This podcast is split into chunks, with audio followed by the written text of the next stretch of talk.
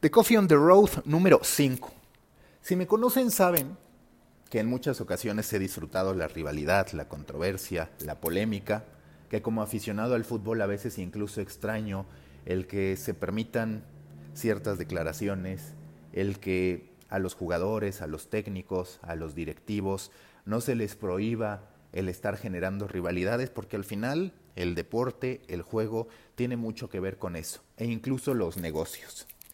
Por eso yo aplaudo la nueva campaña de Snapchat, que además de todo cuadró con un perfecto timing para ellos después de haber llegado a los 203 millones de usuarios activos por día, gracias a los prácticamente 13 millones que ganaron con el boom del filtro de cambio de género que ya les conté en un The Coffee on the Road anterior. ¿Qué fue lo que hizo Snapchat? Capitalizar este momento histórico para ellos. Nunca habían estado por encima de los 200 millones. De hecho, su tope eran 191 eh, millones.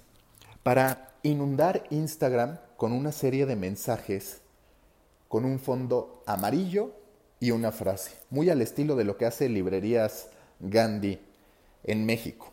Es importante también mencionar y recordar que Snapchat no tiene presencia oficial en Instagram. Entonces, ¿qué fue lo que hizo? Pues contrató a una serie de influencers o quotefluencers, como les llamó, para que inundaran la red social propiedad de Facebook con sus mensajes. ¿Y qué decían estos mensajes? Pues básicamente una serie de mensajes hablando sobre la importancia de los verdaderos amigos, criticando así el concurso de popularidad en que se ha convertido Instagram. Algunos de los mensajes, por ejemplo, son, son aquellos amigos a los que se les puede hablar a las 4 de la mañana, los que importan.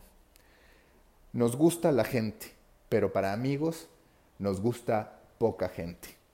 Son aquellos amigos que nos dejan ser como somos los que valen la pena. Y así podemos encontrar una serie de mensajes creados por Snapchat para ponerse a cuestionar lo que hace Instagram y sobre todo para posicionarse como la plataforma de los verdaderos amigos. Todo esto se da en un contexto en el que además Instagram se está planteando eliminar los likes en las publicaciones. El propio Twitter también ya ha hablado mucho sobre la importancia de reducir esta percepción en el que las redes sociales lo que premian es la popularidad y no necesariamente la calidad, no necesariamente la objetividad, no necesariamente el que haya una verdadera amistad o relación entre los que están publicando.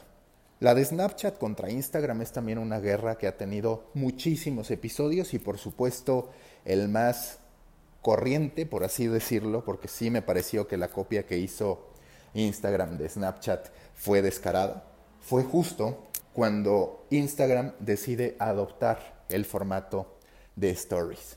En ese momento, que además coincide con momentos muy importantes para Snapchat en su apertura, en su llegada como empresa pública, muchos hablábamos de la muerte de Snapchat. Y es más, hoy todavía no podemos decir que vaya a sobrevivir, porque ya apareció TikTok, porque Instagram no para de crecer más allá de que cada vez más cuestionamos otra vez, como pasó con Facebook, la gran cantidad de anuncios. Y lo que dice Snapchat en el comunicado de esta campaña, que además empezará a aparecer también en billboards y en distintos espacios, ya no solamente limitados a un ataque de guerrilla en Instagram, es que para ellos la verdadera amistad nunca ha sido un momento Kodak que permanece ahí en el que la gente muestra el lado feliz, sino que se puede mostrar auténticamente. También hay que recordar que Snapchat no siempre ha sido así, no siempre ha sido tan humilde como para decir que la vida no es perfecta y que se vale mostrar cualquiera de nuestros momentos en su plataforma. En su momento Evan Spiegel dijo que Snapchat era una plataforma para ricos, para gente que viajaba, para gente que podía en verdad disfrutar la vida. También en su momento dijo, cuando no tenía la presión de ser una empresa pública, que quien no le entendía a la app era simple y sencillamente porque no merecía tener Snapchat, porque no estaba a la altura de lo que Snapchat requería. Pero lo cierto es que Snapchat está atacando ese punto, no quiere permitir que se siga fomentando el uso de las redes sociales como un concurso de popularidad, que en realidad ellos pues nunca lo han tenido por el modo de comunicación que se da entre usuarios, lo que sí está pasando con Snapchat.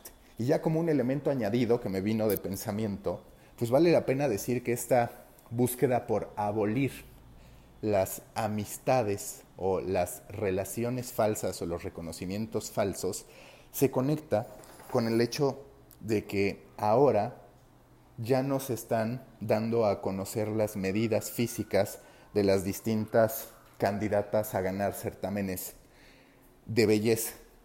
¿Y por qué lo conecto? Porque otra vez podríamos hablar de cómo se busca un reconocimiento más allá de lo superficial. Porque otra vez podríamos hablar de, ok, esto está pasando en los certámenes de belleza, pero en verdad en Instagram está pasando que no se reconoce eso y así nos podríamos ir a distintas plataformas, no solamente Instagram.